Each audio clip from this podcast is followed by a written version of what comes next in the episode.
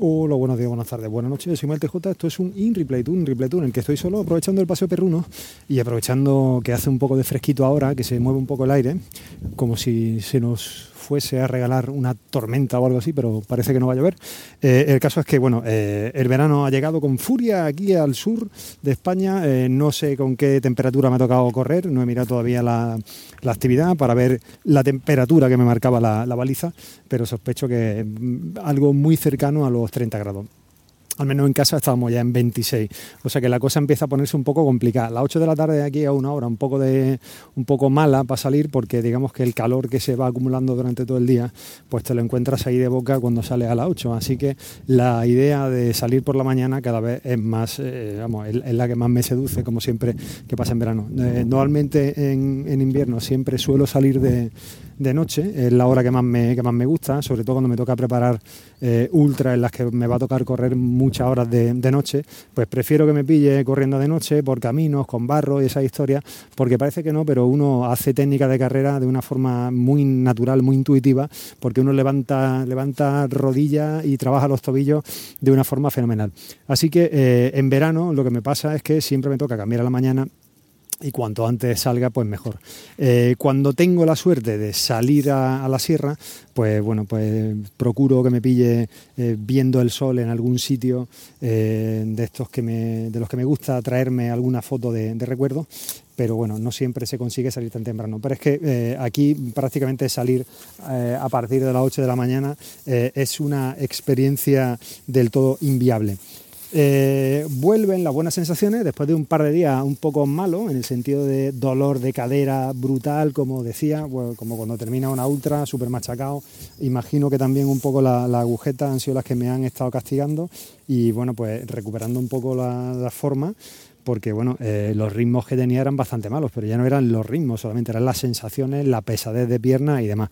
Y hoy, pues bueno, pues me he encontrado un poco mejor, al menos he podido correr sin dolor, después al final he ido teniendo alguna molestia porque he ido, me he dado cuenta que iba forzando un poco, iba un poco más, alegre, más ligero y la verdad es que he disfrutado de, pues, bueno, de poder estirar las patas sin sufrir demasiado dolor, lo, cual es una experiencia buena.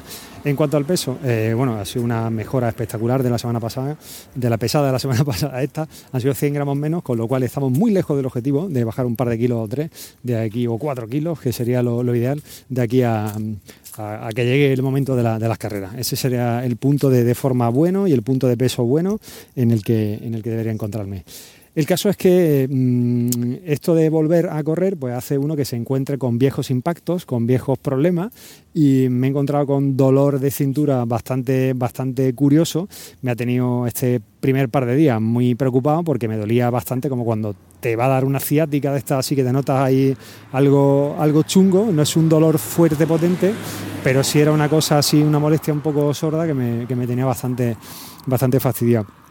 Y el caso es que, bueno, pues en este tercer, eh, bueno, eh, sí, en este tercer día la cosa parece que ha mejorado un poco y, bueno, y las molestias de la, de la cadera, imagino que sería todo el paquete ahí de muscular que va, va, sufriendo, además de lo que tenga de sufrimiento ya de por sí el hueso y la articulación, pero bueno, la, musculatura ahora está empezando a funcionar y noto esa agujeta en toda la, en toda la zona de, de, la cintura, del core, en, fin, eh, tocará irse poniendo a punto.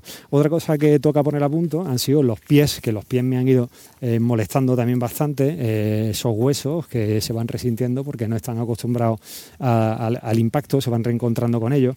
En estos primeros días no quería pasarme de, amortiguación, también porque son zapatillas más grandes, eh, con mucha más suela, más pesada, y que mm, en un momento dado pues, me podían hacer perder un poco sensaciones. Bueno, continuamos. Eh, ha habido aquí una pequeña reyerta animal, eh, pero bueno, no ha pasado nada. No ha llegado la sangre al río y ya está. En fin, como decía, eh, esto de reencontrarte con viejos impactos y demás, pues hace que eso, que eh, los huesos de los pies están un poco resentidos, los dolores, eh, los pies se van un poco machacando. Como decía, no quería tampoco abusar de calzado excesivamente amortiguado, porque tampoco quería perder sensaciones.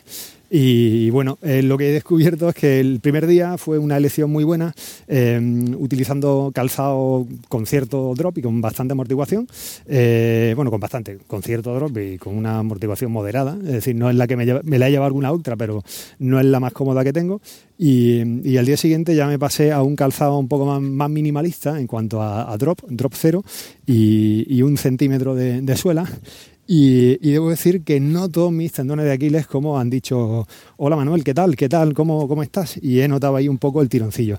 Así que ahora pues me va a tocar un poco ir cambiando zapatos no abusar de las tiradas largas con calzado minimalista y ya cuando vaya estando un poquito más en forma, vaya estando un poquito más, más a punto, pues me pase directo, o sea, no me pase, sino que simplemente pues haga los tipos de entrenos que, yo suelo, que suelo hacer habitualmente y, ya está. Es decir, hay que, hay que ser consciente un poco de eso, hay que escuchar al cuerpo y hay que irse adaptando poco, poco a poco. No, no es mucho más complicado de eso.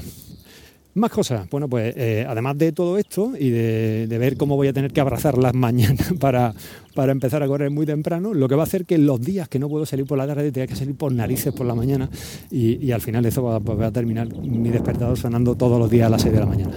En fin, eh, lamentos aparte. Eh, estamos dándole vuelta al tema este del grupo para el desafío este de, los mil kilómetros en cuatro, en cuatro meses. Y la verdad es que eh, tanto Paco como yo hemos mandado invitaciones, él es el que tiene la, eh, el administrador del grupo del proyecto Esparta. Yo eh, lo hice el año pasado y este año desde mi cuenta personal y tanto él como yo hemos mandado invitaciones y no conseguimos que las invitaciones le lleguen a nadie. Hemos dejado pasar un par de días y un poco de silencio, eh, pero es que no, es que no llegan las la, invitaciones. Entonces no sé si es que hay un problema con la creación, es decir, dudaría mucho de que, bueno, no dudo de mi torpeza y de mi falta de pericia, pero me extrañaría mucho que los dos, mandándolo desde cuentas distintas, tengamos el mismo problema, así que no sé ya si es más una cuestión de endomondo o qué, o qué es lo que ha pasado. Porque a mí tampoco me ha llegado la invitación que, se supone que tendría que haberme llegado de parte de, Paco. Eh, entonces el caso es que nos estamos planteando cómo hacerlo, es decir, pues mira, una solución que así a vuela pie que hemos hecho rápido, así le decimos, pues mira, eh, al final del día yo hago una captura con las actividades que he hecho, que he hecho una actividad de correr y una de caminar, son 8 kilómetros y uno caminando, pues son 9. Perfecto, mando esta captura a un grupo de Telegram que crearíamos a tal efecto y ahí sería la sería digamos la captura de información. Eso sería digamos para hacer un poco el apaño y meternos con ese con esa hoja de Excel y demás.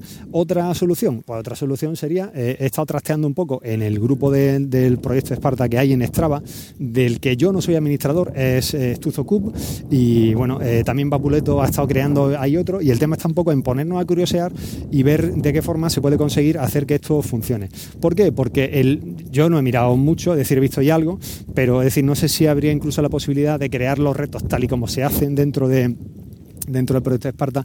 Y como también esto está orientado a temas ciclismo, no sé si se podría incluso asociar una ruta, con lo cual podríamos pillar esa ruta, eh, esa ruta que se puede hacer desde de atravesar España, eh, mandarla por GP, o sea, exportar esa ruta a un GPX y ese GPX no sé si dejaría incluso eh, importarlo y bueno, pues digamos que hacer que todo fuera automático y nos viéramos todo ahí, digamos, por dónde vamos avanzando en, este, en esta historia. Así que si alguien tiene más conocimiento, más medios, sabe de, una red en la que podamos hacer esto de forma, de forma digamos, mm, transparente, más cómoda para, para todos, pues perfecto.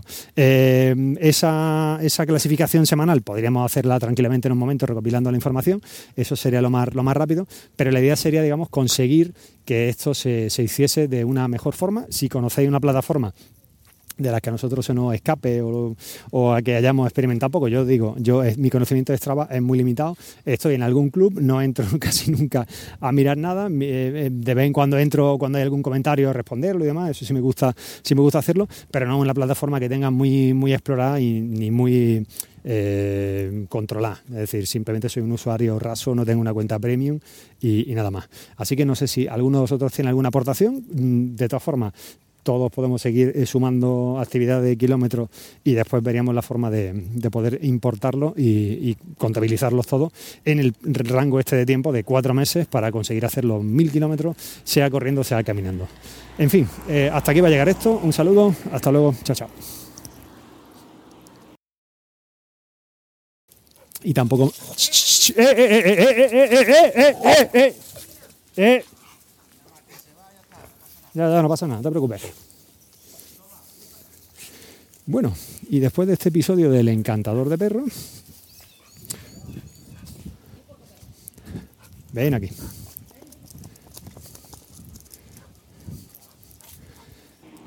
Morita. Vamos. Has cagado viva, ¿eh? Te has pegado el ladrillo chulo. ¿Eh? Portado bien.